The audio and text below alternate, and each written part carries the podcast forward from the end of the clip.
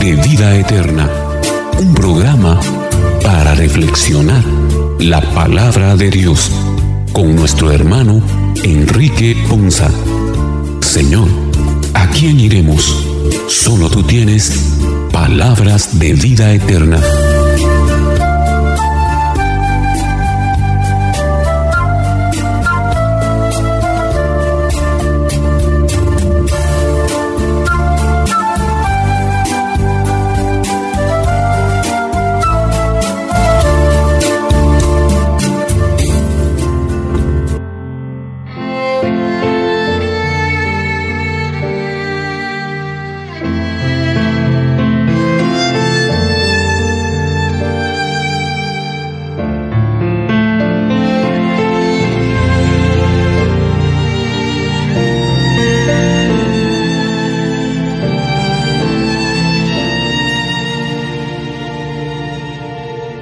El Señor les bendiga hermanos, qué bendición, qué alegría para nosotros el día de hoy. Llegar una vez más hasta ustedes con este su programa Palabras de Vida Eterna, un programa en el que definitivamente Dios habla, edifica, bendice nuestras vidas a la luz de su palabra, llena nuestros corazones y los conforta y nos da nuevas fuerzas y sobre todo nos enseña el camino a seguir para poder vivir una vida que le agrade, una vida de comunión en Él y en su presencia. Así que también a la luz de la enseñanza de nuestra Iglesia Católica, una vida que nos enseñe a ser más sensibles a las necesidades, a las carencias de nuestros semejantes, de nuestro prójimo. Y de esa cuenta, pues el día de hoy, agradecidos con el Señor por esta oportunidad de llegar hasta ustedes y disfrutar de la calidez de su compañía y al mismo tiempo el privilegio de permitirnos acompañarles.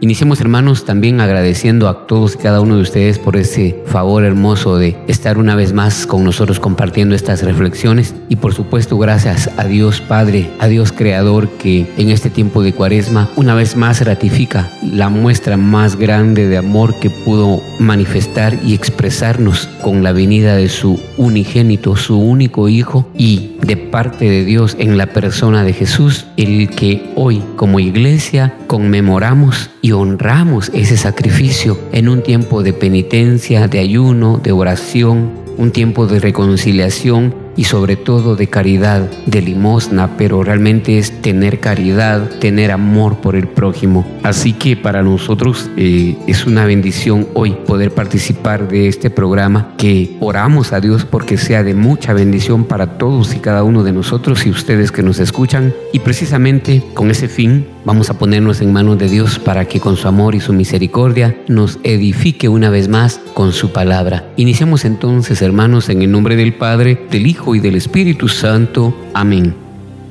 Padre Dios, queremos en este día darte gracias. Oh Dios, porque eres maravilloso, bondadoso y fiel. Porque tú, Señor, eres compasivo y estás cercano a nosotros. Gracias, Señor, porque nos llenas el corazón en este tiempo de cuaresma de muchas maneras visuales y a través de tu palabra, a través de la liturgia de cada domingo, de cada día, para recordarnos que tú eres un Dios que te acuerdas de aquel que siente dolor, de aquel que se siente cansado, de nuestro dolor, de nuestra enfermedad. Gracias Señor porque cuando venimos a ti, cansados, agobiados, encontramos en ti compasión, encontramos en ti fortaleza y encontramos en ti la certeza, la convicción de que podemos encontrarte en medio de nuestro dolor, lo mismo que en nuestras alegrías, y de que tú siempre estarás atento a nuestra voz, estarás atento a nosotros, pues somos tus hijos, ovejas de tu rebaño, y porque Señor, sobre todas las cosas, siempre nos has amado con un amor incondicional, al punto que nos manifestaste, nos manifestaste la mejor prueba del amor, mejor del amor que da la vida. Por eso, Señor, hoy te pedimos que envíes tu Espíritu Santo para que llene nuestros corazones de tu presencia, para que llene nuestros corazones de tu alegría, de tu fuerza, de tu amor, de tu gracia, de tu misericordia, para que llene nuestras vidas, Señor, con esa gracia maravillosa que nos lleva siempre a reconocer que en nuestra vida y en nuestros corazones tú eres Dios, tú eres luz. Enciendes en nosotros, Señor, ese fuego maravilloso de tu amor a través de tu Santo Espíritu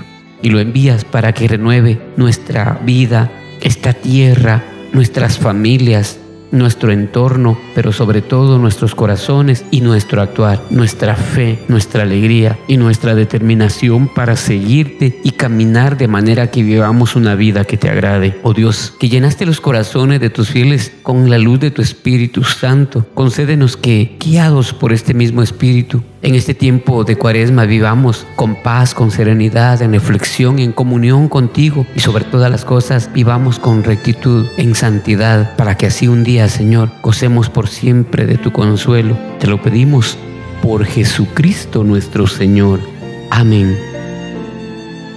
Hoy, que en unidad con la iglesia, arribamos al tercer domingo de cuaresma, es una buena, muy buena ocasión para pensar en nuestra escala de valores, hacer una revisión consciente para enmendar lo que sea necesario. Las lecturas nos hablan de los diez mandamientos, la sabiduría de la cruz, el templo con sus sacrificios externos y el nuevo templo de Cristo resucitado.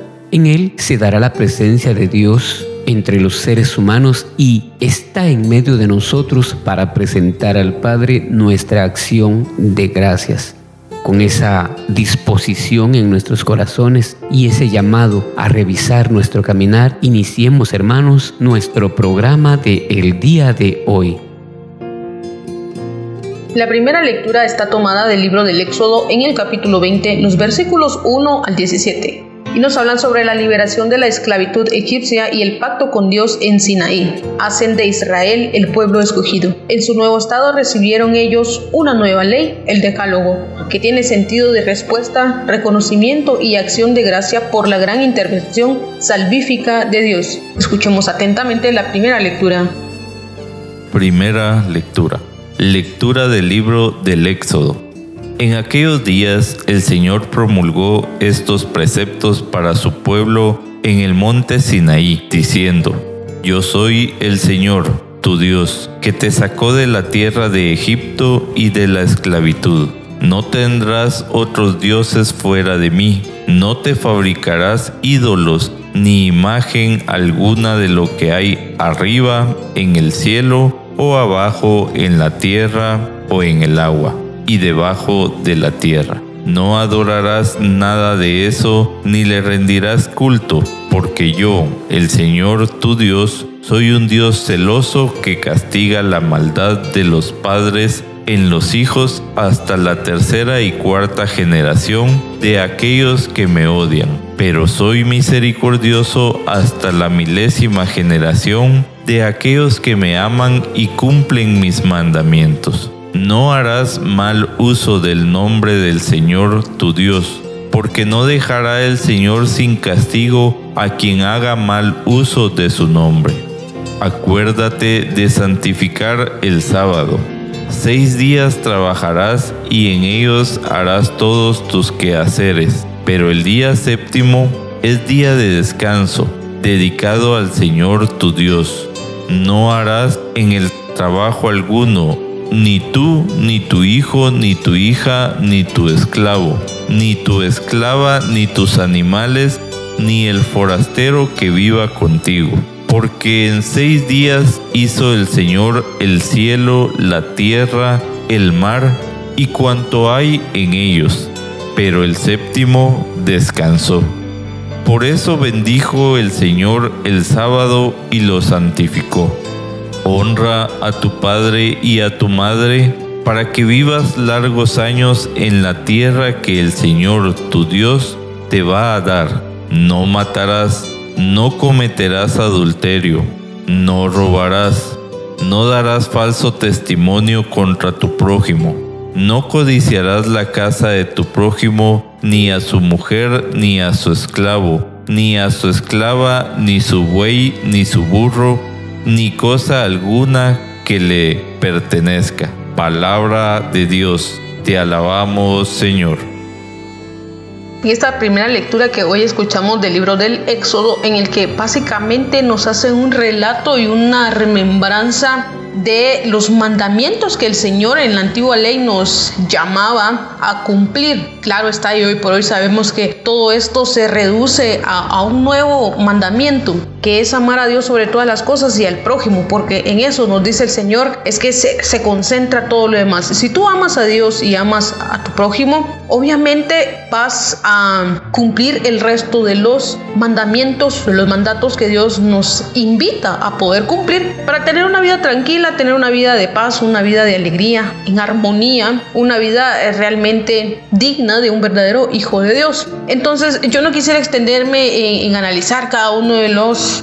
mandamientos como tal. Quisiera hablar específicamente sobre esta parte que me llama mucho la atención cuando nos dice la palabra de Dios que Él es un Dios celoso. Así que yo creo que aquí tenemos que prestar una primera atención. Y yo creo que todo esto lo entendemos muy bien la mayoría de nosotros, ¿verdad? Cuando lo podemos asimilar a lo que significa una persona celosa. Muchas veces muchos de nosotros hablamos sobre los celos y los resultados de esto. Pero me sorprende mucho cómo Dios nos dice hoy que Él es un Dios celoso. Y miren, nos dice cuál es el resultado de desatar el celo de Dios en nuestra vida.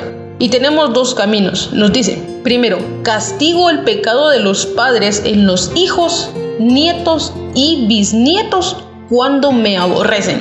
Entonces, aquí hay un primer llamado en especial a los que son padres y en algún momento para los que tengan la ilusión de poder ser padres. Miren, hay una responsabilidad bien grande porque eh, realmente tenemos que, que, portarnos bien delante de Dios porque hay una herencia que podemos dejarle a nuestros hijos. Y algunos de nosotros quizás hoy por hoy no entendemos por qué de repente nos va mal en la vida, por qué es que no avanzamos, por qué es que no prosperamos, por qué es que tratamos de buscarle muchas respuestas a las cosas y quizás no hemos analizado en qué hicieron las generaciones anteriores a nosotros y posiblemente estemos pagando los elotes que se comió alguien más. Ahora, la buena noticia es esta. Dios en su amor y en su misericordia también, Él está anuente a que nosotros podamos romper cualquier cadena que pudiésemos haber heredado como consecuencia del, del pecado de las generaciones anteriores en nuestra línea biológica.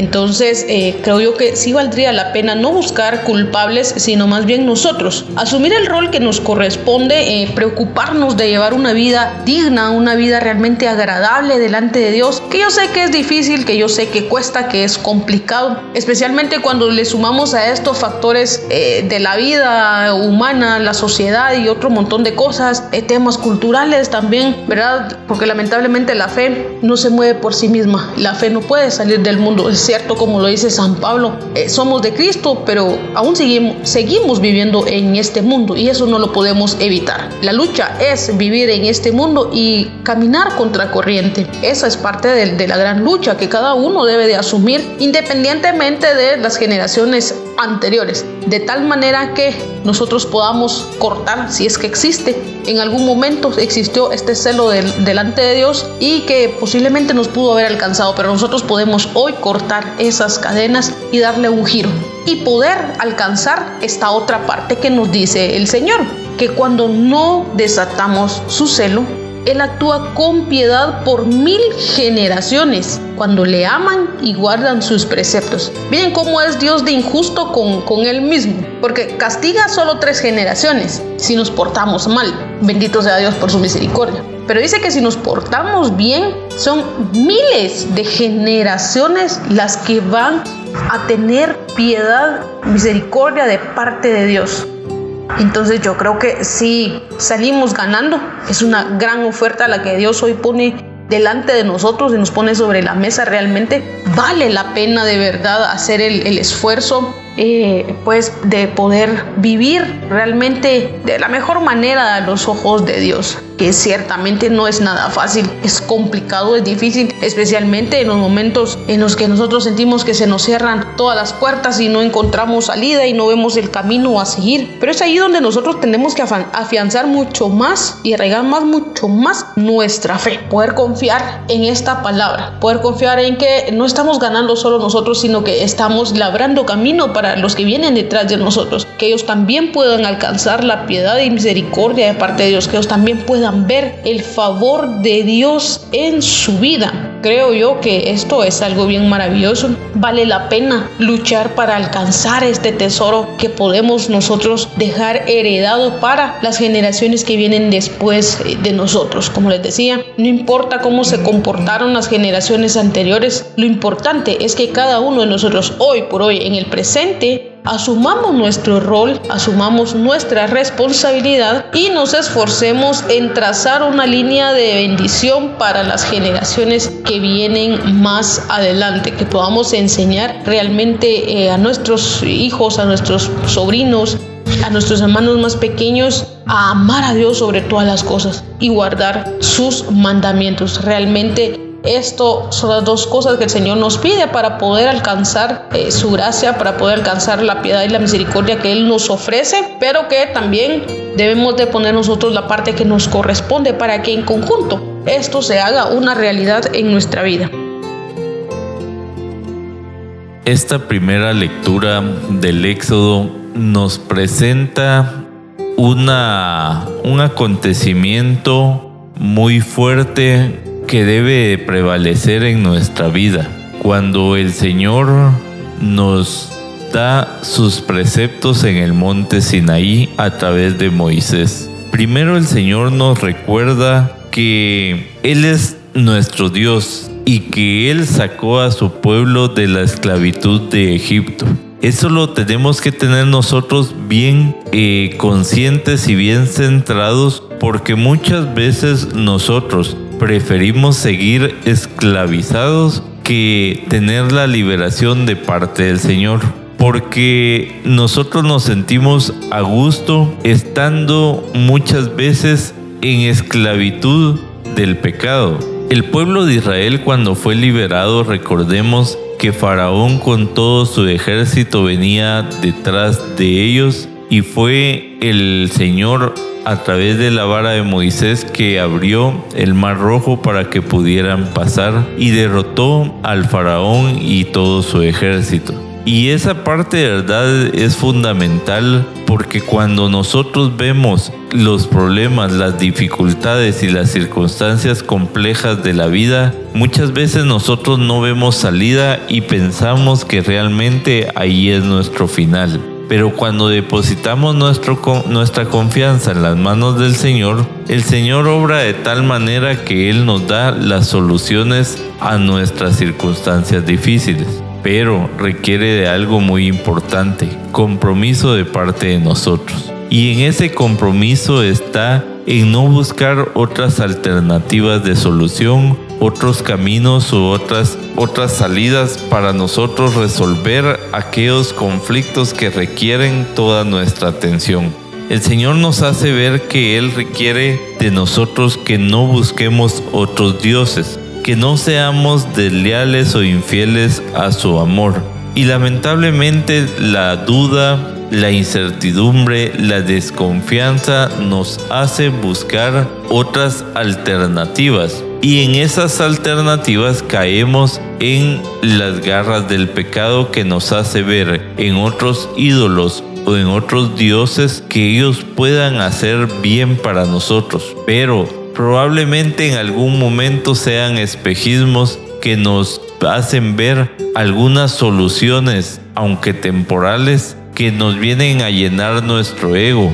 Y no nos ciegan a ver que lo que realmente está sucediendo es que estamos muriendo a través de esos dioses o esos ídolos que realmente son creados por nosotros mismos.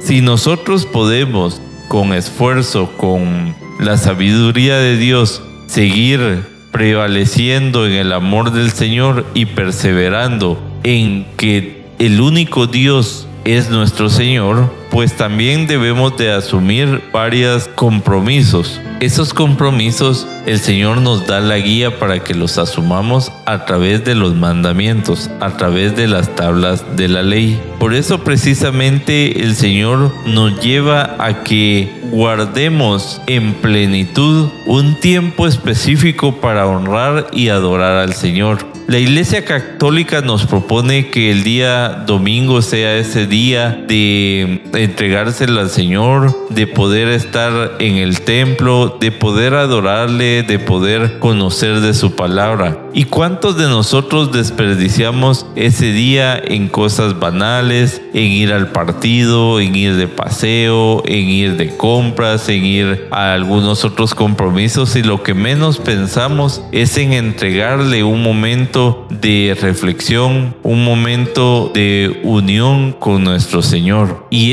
es ahí donde nosotros vamos adquiriendo la sabiduría de Dios a través del conocimiento de la palabra, a través de la relación con Él en la misa y en la Eucaristía. Así también el Señor nos llama no solo que nos recordemos de Él y de santificar el día festivo, sino que también cumplamos con los demás mandamientos. Y un, un, gran mandamiento que el Señor nos propone es que honremos a nuestro Padre y a nuestra Madre. Y eso nos traerá que vivamos largos años. Y yo me he preguntado muchas veces ¿Qué pasa cuando nosotros de hijos somos irresponsables y no le damos el valor a nuestros padres materiales? Pues lamentablemente nuestros días se van acortando y no hay plenitud en el ser humano. Por eso tenemos que tomar en consideración que la vida no se trata únicamente de buscar los placeres del mundo, sino que al contrario,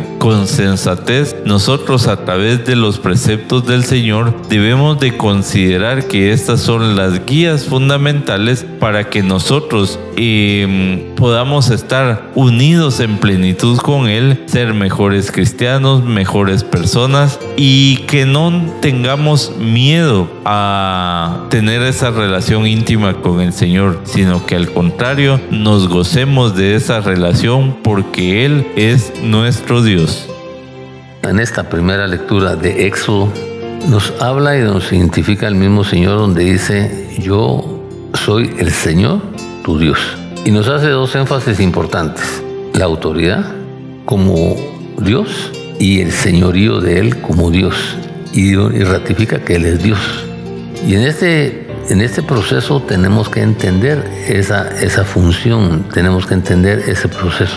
Y que es la persona que nos creó, es la persona que nos pensó, es la persona que tiene y desarrolló un plan de salvación con su Hijo Jesús, con el Espíritu Santo y Él mismo. Y entonces es, Él nos da a nosotros un proceso de liberación. En aquel entonces era la esclavitud del pueblo judío con Egipto. Pero hoy estamos esclavizados en muchísimas circunstancias, en muchísimas situaciones y muchísimas posiciones. Y nos hace una advertencia, dice, no tengas otros dioses además de mí. ¿Qué quiere decir eso? El hecho de que no me conozcas quiere decir que estás perdiéndote de muchas cosas, de mi amor, de mi bondad, de mi compasión, de mi enseñanza y de todas esas promesas que yo tengo para ti.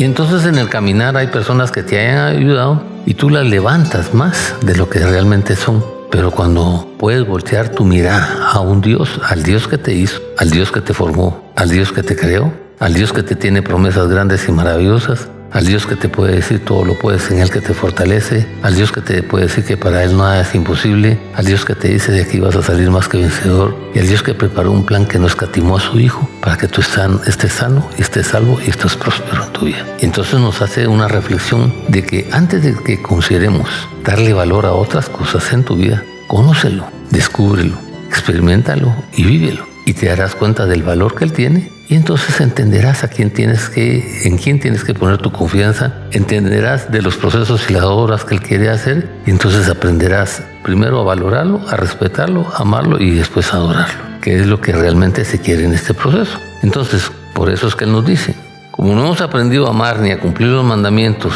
ya, entonces Él hace todo el plan, hace todo el proceso para que lo descubramos, lo amemos y nos y caminemos con Él. Y eso nos da a nosotros un proceso de, victoria y un proceso de bendición. Y nos hace otras veces, no pronuncies el nombre del Señor tu Dios a la ligera. ¿Y por qué? Porque muchas veces nosotros no hemos entendido qué significa el nombre de Dios, qué significa el nombre de Jesús. Imagínate que el nombre de Dios era tan importante, tan santo y tan sagrado, que no se podía pronunciar en la antigüedad.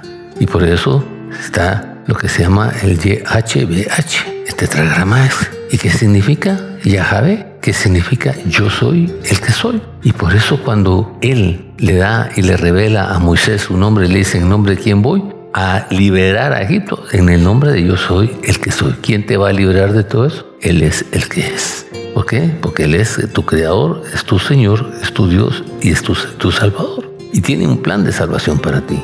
El nombre de Jesús pasa por la promesa de Manuel, que significa Dios con nosotros. Pero cuando lo recibes en tu vida, le pones Jesús, que significa Dios te salva. Y cada vez que tú dices Jesús, dices Dios sálvame. Hasta convertirlo en el Señor y reconocerlo como Dios y Salvador. Entonces lo declaras Jesucristo, el Mesías, el ungido, el que me lo enviaron. Y el Espíritu Santo, el Paráclito, el ayudador, que tiene su función de revelar, conducir y dirigirnos. Entendiendo esto, por eso nos hace esa advertencia, De no pronunciar el nombre de Dios y por eso en vano. Y por eso nos dice, nunca prometas en el nombre de Dios, ¿ya? ¿Por qué? Porque tenemos que entender el sentido, el valor de eso. Y entonces eh, nos hace esta aclaración, nos hace este enfoque y por eso él dice, yo el Señor no tendré por inocente a quien se atreva a pronunciar mi nombre a la ligera. Cuidado con eso, hoy que tú ya lo sabes, analiza, medita y transforma ese proceso. Y entonces nos llama a qué? A que vivamos en una profundidad y que entendamos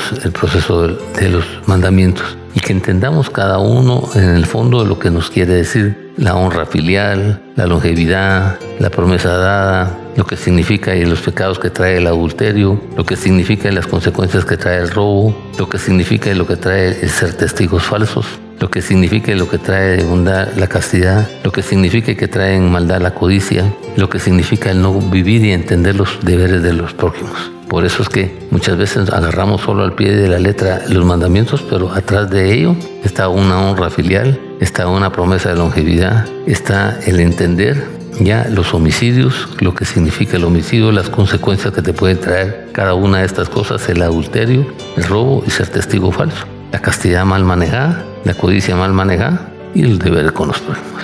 Hazte estas preguntas, ¿cómo trabajas tú en tu castidad? cómo trabajas tú en tu honra filial, cómo trabajas tú en, en los homicidios, en los adulterios, en los robos, en ser testigo falso, a veces apoyar cosas que no son ciertas y hasta pones juramento y que tienes deberes con los prójimos. Por eso es que es importante esta parte.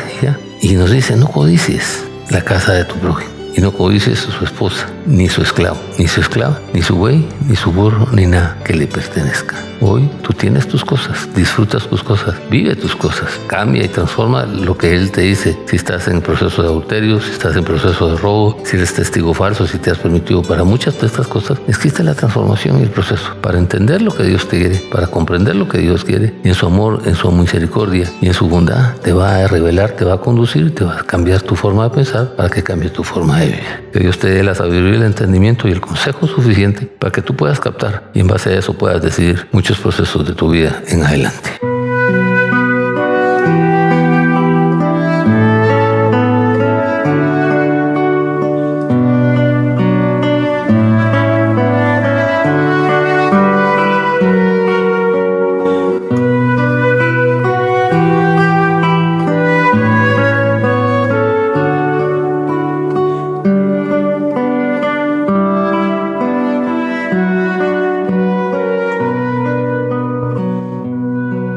Segunda lectura tomada de la primera carta del apóstol San Pablo a los Corintios, en el capítulo 1, los versículos 22 al 25, nos narran un tema muy especial para San Pablo, que es el misterio de la cruz de Cristo en su muerte y en su resurrección. Para los cristianos comprometidos, la cruz es fuerza y sabiduría salvadora para el mundo. Prestemos atención a la lectura. Segunda lectura. Lectura de la primera carta del apóstol San Pablo a los Corintios. Hermanos, los judíos exigen señales milagrosas y los paganos piden sabiduría, pero nosotros predicamos a Cristo crucificado, que es escándalo para los judíos y locura para los paganos. En cambio, para los llamados, sean judíos o paganos, Cristo es la fuerza y la sabiduría de Dios, porque la locura de Dios es más sabia que la sabiduría de los hombres, y la debilidad de Dios es más fuerte que la fuerza de los hombres. Palabra de Dios, te alabamos Señor. En esta relación donde el Señor nos pide que Él sea nuestro único Dios y que como lo dice el primer mandamiento, amarás a tu Dios con todo tu corazón, con todo tu entendimiento, con todas tus fuerzas, entonces vemos cómo muchas veces nuestro amor se transfiere únicamente a través de buscar algo a cambio. Nosotros le ponemos condición al Señor y por eso es que precisamente los judíos exigían señales milagrosas y los paganos piden sabiduría. Siempre queremos nosotros algo a cambio para poder entregar nuestro corazón. Y es que a pesar de que nosotros seguimos de incrédulos esperando muestras de que realmente el Señor es nuestro Mesías, pues lo único que nosotros logramos es cegar nuestros ojos y ensordecer nuestros oídos, porque los milagros están palpables, porque la grandeza del Señor se hace presente, porque nosotros no podemos tener la sensatez, la cordura y la sabiduría para poder ver cuántas bendiciones el Señor nos da en cada momento. Y por eso precisamente es que andamos por la vida buscando otros dioses, buscando otros ídolos, buscando ser esclavos siempre. Y la primera que entendió sobre esta situación fue la Virgen María. Ella con gran sutileza y humildad le dice al ángel Gabriel, bueno, si voy a ser esclava, pues quiero ser esclava del Señor. Y nosotros así deberíamos de entender las circunstancias. Si de algo voy a ser esclavo, pues voy a ser esclavo del Señor, para que se haga en mí la obra maravillosa a través de su Hijo amado Jesucristo, crucificado en la cruz y resucitado a través de su espíritu de vida. Ahora bien, nosotros siempre buscamos la sabiduría, pero en nuestra lógica siempre tratamos de asociar la sabiduría con una sabiduría humana. Nosotros queremos ver esas muestras palpables y tener esas pruebas científicas que nos den la veracidad de los hechos. Pero la sabiduría de Dios es mucho más que eso y se puede ver solo a través de los ojos de la fe. Por eso precisamente es que nosotros debemos de acrecentar nuestra fe y ella la eh, podemos hacerla crecer únicamente a través de la relación constante con la palabra del Señor.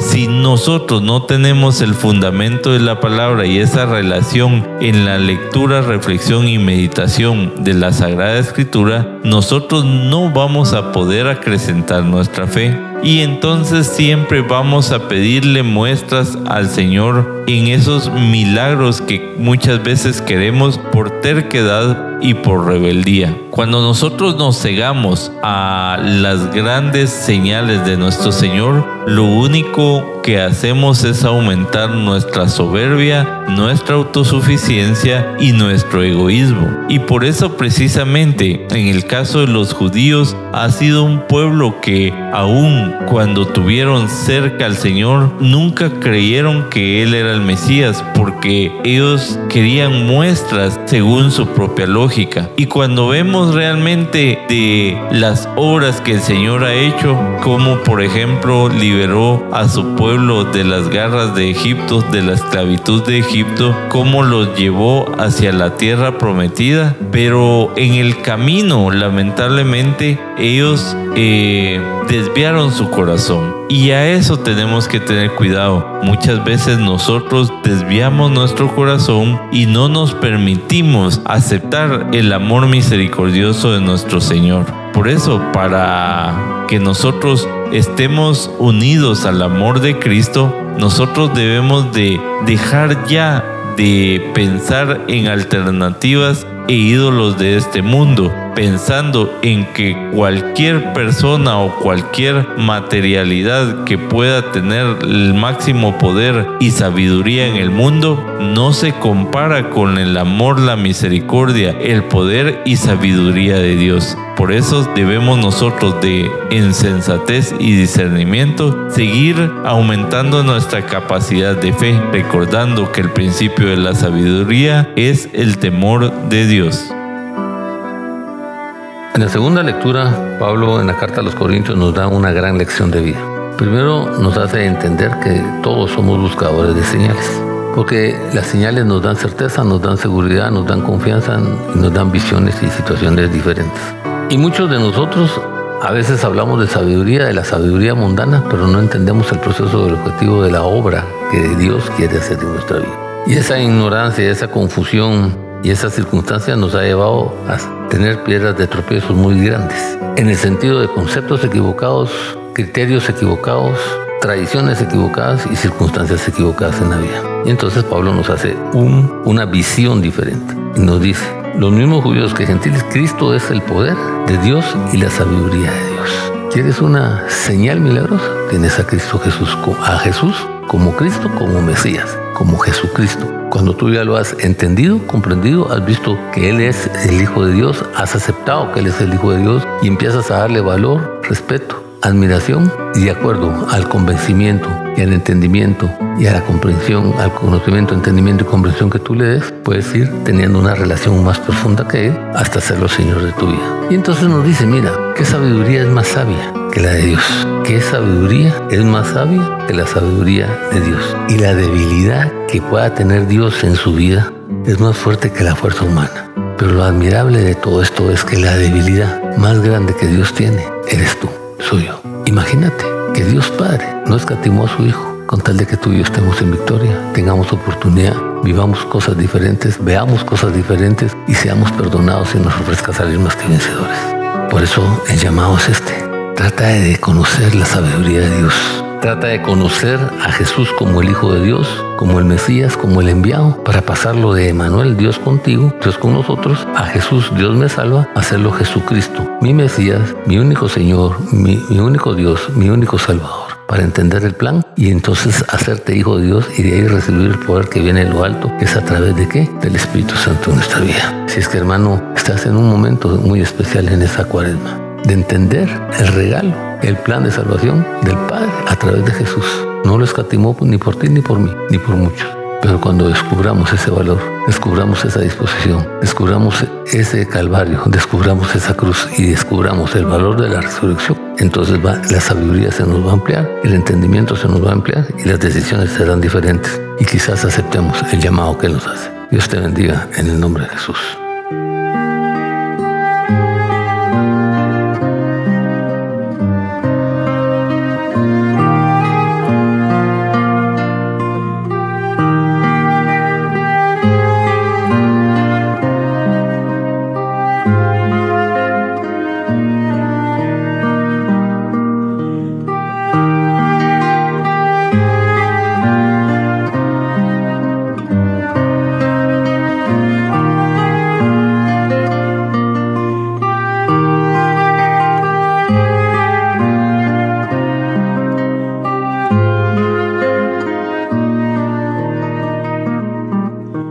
Este tercer domingo de Cuaresma, San Juan nos habla a través del capítulo 2 en sus versículos 13 al 25 y nos hablan sobre la expulsión de los traficantes del templo y lo hace Jesús para que no conviertan en mercado la casa del Padre, que es casa de oración. Esto nos revela a Jesús como el enviado por Dios para establecer una nueva alianza y una religión en espíritu y verdad. Con su resurrección se levantará un templo nuevo, su cuerpo resucitado, la comunidad nueva que es la más importante en la fe y la vida interior. Escuchemos atentamente la lectura del Santo Evangelio. Lectura del Santo Evangelio según San Juan.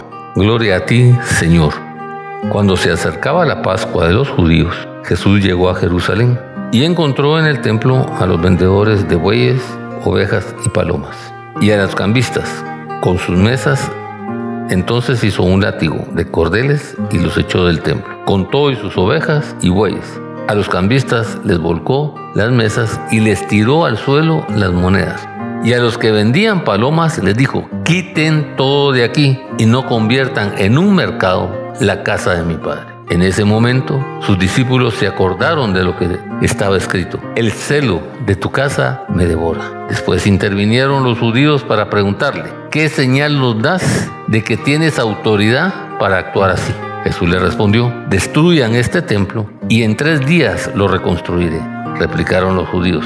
46 años se han llevado a la construcción del templo. ¿Y tú lo vas a levantar en tres días? Pues él hablaba del templo de su cuerpo. Por eso, cuando resucitó Jesús de entre los muertos, se acordaron sus discípulos de que había dicho aquello y creyeron en la escritura y en las palabras que Jesús había dicho. Mientras estuvo en Jerusalén para las fiestas de Pascua, muchos creyeron en él y al ver los prodigios que hacía, pero Jesús no se fiaba de ellos, porque los conocía a todos y no necesitaba que nadie lo descubriera lo que es el hombre, porque él sabía lo que hay en el hombre. Palabra del Señor. Gloria a ti, Señor Jesús. En este Evangelio podemos ver cómo el pueblo judío había desviado su corazón y entonces ya no se enfocaban realmente en buscar la plenitud del amor de Dios, sino que corrompieron su corazón y les importaba más los placeres del mundo. Lamentablemente, como la misma palabra dice, la mayor desviación del ser humano es tener amor al dinero. Y en esta en este pasaje vemos cómo el pueblo había corrompido de tal manera que en el mismo templo se estaban haciendo negocios y buscando siempre el bienestar personal. ¿Cuántos de nosotros hemos visto que en nuestra propia iglesia se hacen negocios, se, se hacen procesos que no deberían de hacerse y de verdad se negocia con la fe y con la religión?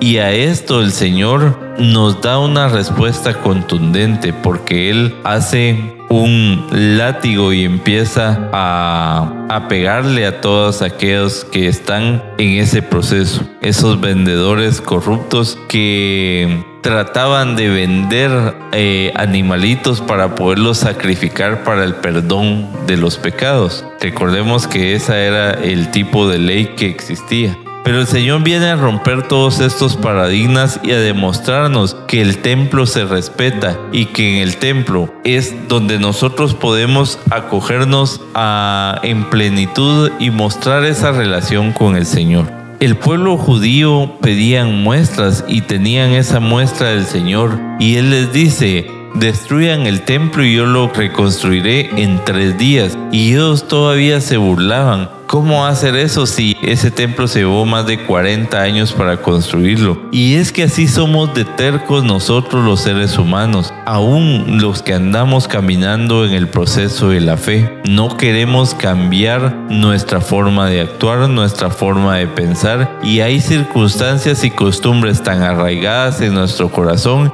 que hasta le decimos al Señor, ¿cómo va a ser posible si tengo tantos años de hacer esto? ¿Cómo voy a cambiar si me ha llevado tantos años en entender eso? Y entonces ponemos nuestra propia lógica. Pero el Señor quiere quebrantar esas malas costumbres, romper esos paradigmas y esos malos malas ideas o malas ideologías que tenemos y que con sensatez, con cordura, con mesura y con confianza nosotros desviemos nuestra mirada hacia Jesucristo que viene a hacer cambiar el mundo, que viene a entregarnos una nueva manera de ver las circunstancias de la vida y que nos viene a transformar para que con gran confianza y contundencia nosotros sepamos que solo en Él hay salvación.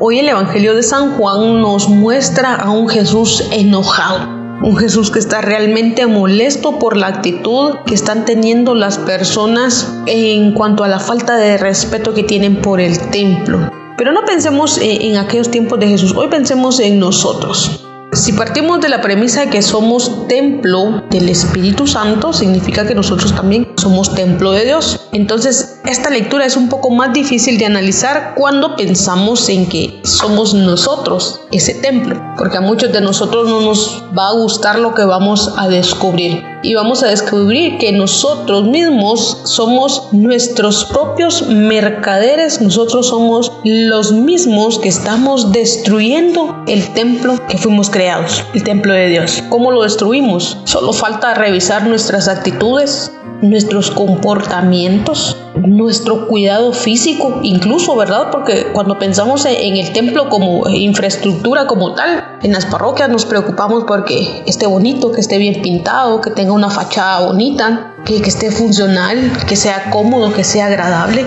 que pueda eh, realmente reflejarnos a nosotros una estadía en la cual de gusto estar dentro de esa construcción y que uno se pueda sentir acogido. He visto yo en algunos lugares unas eh, capillas de adoración perpetua realmente lindas, hermosas, dignas de verdad de, tener ahí la presencia de Dios. Pero ¿qué hacemos muchos de nosotros con nuestro propio cuerpo? Si, si vamos a ver la parte física, por ejemplo, algunos no nos preocupamos y se nos olvida que también debemos de cuidar esa parte física como ser integrante de ese templo que debemos eh, de cuidar. Y no digamos la parte espiritual y la parte emocional y nuestra alma propiamente, que es lo más importante de todo este templo que nosotros somos. ¿Qué le estamos metiendo a este cuerpo? ¿Le estás metiendo alcohol todos los días, cada ocho? ¿Le estás metiendo alguna droga? ¿Le estás, le, estás metiendo algún pecado de, de lujuria? ¿Le estás metiendo, qué sé yo, cada uno de nosotros podrá saber realmente de qué está alimentando este cuerpo y cada uno de nosotros podrá entonces descubrir si realmente somos nosotros mismos mercaderes que estamos destruyendo este, este templo de Dios. Y es algo bien interesante cuando lo pensamos así y es esto. No importa qué tan destruido tengas al día de hoy tu templo o tu vida, no importa cuántos años lleves haciendo lo mismo, pese a que has escuchado una y otra vez que no está bien, tienes que cambiar, que tienes que dejar de hacer eso. No importa cuánto tiempo, cuántos años, cuántas semanas o meses hayan pasado. No importa cuántas veces se te haya invitado a tener un proceso de conversión. No pienses que eres caso perdido. Hoy te invito a que hagas tuyas estas palabras, que no importa si tú destruyes ese templo, puedes tener la certeza de que Dios lo puede reconstruir en un periodo de tiempo muy pequeño. Si pensamos en esto que dijo Jesús, destruyan este templo y en tres días yo lo levantaré. Tal vez tú tienes 10 años de estar destruyendo tu propia vida. Hoy Jesús te hace la invitación a que le des la oportunidad de poder reconstruir tu vida y te vas a sorprender de lo rápido que Él puede obrar para que tu vida pueda ser reconstruida. Pero acá lo importante es esto, en que tú le des la oportunidad a él de poder hacer toda esta reingeniería de tu vida, que pueda él volver a, a, reconstruirte. Ahora, el consejo es este, no trates de decirle a, a Dios cómo hacer las cosas en tu vida, porque ahí es donde nosotros empezamos a equivocarnos. Cuando queremos decirle a Él y cuando pensamos que sabemos una mejor forma de cómo reconstruir nuestra vida. Ahí empezamos a equivocarnos y por eso es que tal vez muchas veces no hemos podido salir de alguna determinada situación y muchas veces por eso es que no hemos podido reconstruir nuestra vida porque siempre somos como medio chutes en cuanto a quererle decir a Dios cómo hacer las cosas. No, yo creo que hoy la invitación es esta. ¿Quieres que Jesús reconstruya tu vida? Excelente. La segunda invitación es déjalo que lo haga a su manera. Déjalo que lo haga como Dios que es. Porque Él mejor que nadie, incluso Él mejor que tú, sabe qué es lo que necesita, sabe qué es y cuál es puntualmente esa área en la que Él necesita comenzar a reconstruir tu vida. Tal vez ni siquiera tú mismo sabes en dónde comenzar, pero yo te aseguro que Jesús sí, Él lo sabe. Y por eso hoy te invito a que le des la oportunidad de poder reconstruir tu vida. Y como te recuerdo, no importa cuánto tiempo llevemos al día de hoy perdiendo nuestra vida, derrochando nuestra vida, arruinando y destruyendo este templo que somos. Démosle la oportunidad a Jesús de podernos reconstruir, lo cual también significa que nos estamos dando la oportunidad a nosotros mismos de poder reconstruir aquello que hemos descuidado de manera consciente o inconsciente, pero que a la larga va a tener un impacto en muchas otras más vidas, porque lo lindo de la reconstrucción de nuestra vida y de nuestro templo es que no es un beneficio solo para nosotros, es un beneficio para todos los que están a nuestro alrededor y que nos aman. Porque si hoy tú estás destruyendo tu templo con el alcohol, por ejemplo, te aseguro que no es solo tu cuerpo el que se está corrompiendo, no es solo tu vida la que se está destruyendo, son tus hijos, es tu esposa, es tu mamá, son tus hermanos. Si tú estás en una vida de adulterio, no es solo tu vida la que estás destruyendo, estás destruyendo a tu familia, estás destruyendo a la familia de otra persona, estás destruyendo muchas vidas. Por eso es que es importante realmente poder reflexionar eh, en todo lo que nosotros hoy estamos fallando, en todo lo que nosotros hoy hemos eh, dejado que se pueda vender en nuestra vida, porque al final creo yo que es, es eso, es corromper nuestro templo significa que hemos estado dispuestos a cambiarlo o a venderlo por algo que para nosotros posiblemente puede traernos un momento de, satisfacción, un, momento de alegría, un momento de falsa felicidad, pero que en el fondo se traduce a una vida verdaderamente de miseria, una vida de pecado, una vida que está lejos de ser lo que Dios quiere para sus hijos. Y hoy tenemos realmente esta gran invitación, de verdad recordemos esto. Hoy Señor te pide esto, quita esto de aquí y no conviertas en un mercado tu vida, no te permitas hacer de tu vida un mercado. ¿Y qué es un mercado? Sino un lugar donde se venden o se intercambian cosas que no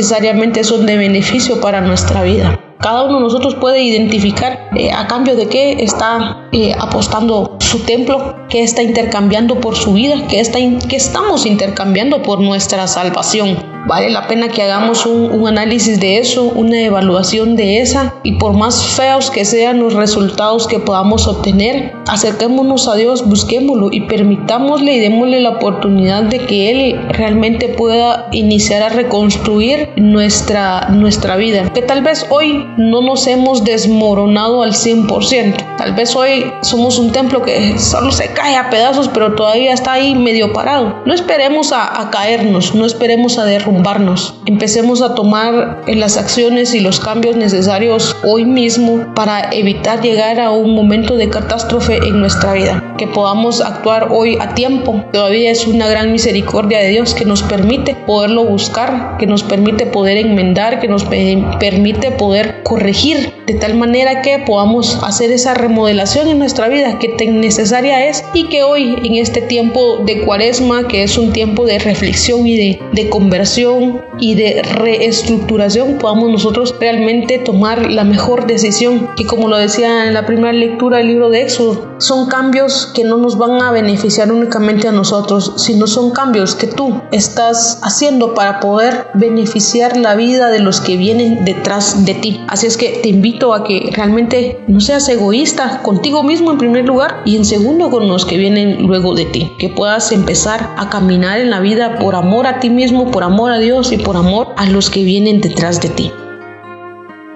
En este pasaje, Jesús nos hace identificar la contaminación que nosotros tenemos dentro y que hemos vuelto un mercado el templo de nuestra vida y que tenemos esclavizada nuestra alma y nuestro espíritu en muchas contaminaciones, en muchos procesos, en muchas ideas, en muchos conceptos y que sobre todo la codicia, la avaricia, la autosuficiencia y todo eso nos ha equivocado la idea y hemos caído muchas veces hasta en momentos de sacrilegio. Pero el Señor en su valentía entra en una forma a aquellos buscadores de señales y entra en una forma a poner un orden y autoridad en la casa de su Padre. Y este nos debe llenar a nosotros de entusiasmo. Y entonces dice, ¿cómo se atreven ustedes a convertir la casa de mi Padre en un mercado? Destruir, a convertir la casa de mi padre en un mercado. Cuando yo leí esto, me pregunté a mí mismo, Quique, ¿ya te diste cuenta cómo tienes tu interior?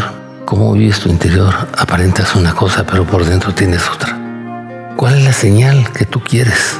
Porque como sigues siendo un buscador de señal, entiende la grandeza de Jesús, entiende la grandeza del Padre, descubre la grandeza del Espíritu Santo. Porque muchas veces con esas actitudes y con esas circunstancias desafiamos la deidad de ellos no entendemos, no hemos llegado a entender el valor de los sufrimientos y el valor de la resurrección, de la resurrección. Por eso es que muchas veces los templos nuestros parecen templos de drogas, por la torpeza, por las palabras inseguras, porque no somos unos creyentes verdaderos porque no hemos entendido el valor de la resurrección y porque no le hemos puesto atención ni hemos vivido con fe, con ilusión la Pascua y las palabras de Cristo Jesús en nuestra vida, de volver a vivir ese nuevo pacto y entender esas palabras de Cristo Jesús para nuestra vida, siendo esas palabras lámparas a nuestros pies para tomar muchas decisiones, para tomar muchas acciones. Pero cuando empecemos a poner esa fe obediente hacia Él, vamos a ver esos milagros que testifican las obras de Cristo Jesús en nuestra vida. Y empezaremos a tomar decisiones de omnisciencia en el valor del caminar de Él para alcanzarle y darle la gloria que se merece en nuestra vida. Hoy tenemos que empezar por escudriñar nuestro corazón, por transformar nuestro corazón, por aprender a limpiar nuestro corazón y nuestro pensamiento, a ordenar nuestro corazón y nuestro pensamiento, sobre todo el corazón como fuente de nuestra vida, empezar a valorar las obras de Cristo, empezar a valorar el silencio de Cristo, pero sobre todo empezar a valorar el amor, la compasión, la misericordia de Él y a a valorar la obra de amor que el Padre, el Hijo y el Espíritu Santo hicieron por cada uno de nosotros. Y eso es lo que Él quiere. Si ese sacrificio no vale mucho para ti, yo te invito a que lo medites, te invito a que lo pienses y que cuando empieces a meditar y a entender y a comprender y a pensar y a considerar cosas diferentes y a pensar cosas diferentes, vas a encontrarle a dar el valor, el sentido, la dirección y la conducción que esto requiere en nuestra vida y te llevará sin duda alguna hacer una transformación interna en ti, en tus principios, en tu visión y en tu misión de la vida. Que Dios te guíe y te ayude en este proceso de bendición.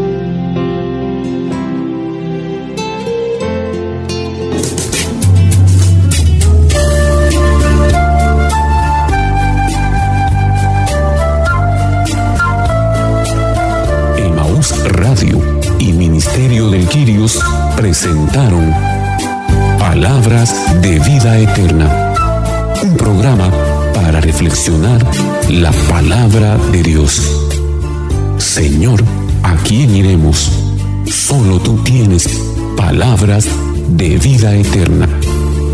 Reporte este programa a Emaús Radio o búsquenos en Facebook como Ministerio del Quirios. O visítenos en Avenida Reforma 1554, zona 9, edificio Reforma Obelisco, locales 8 y 9, segundo nivel, Ministerio de Quirios.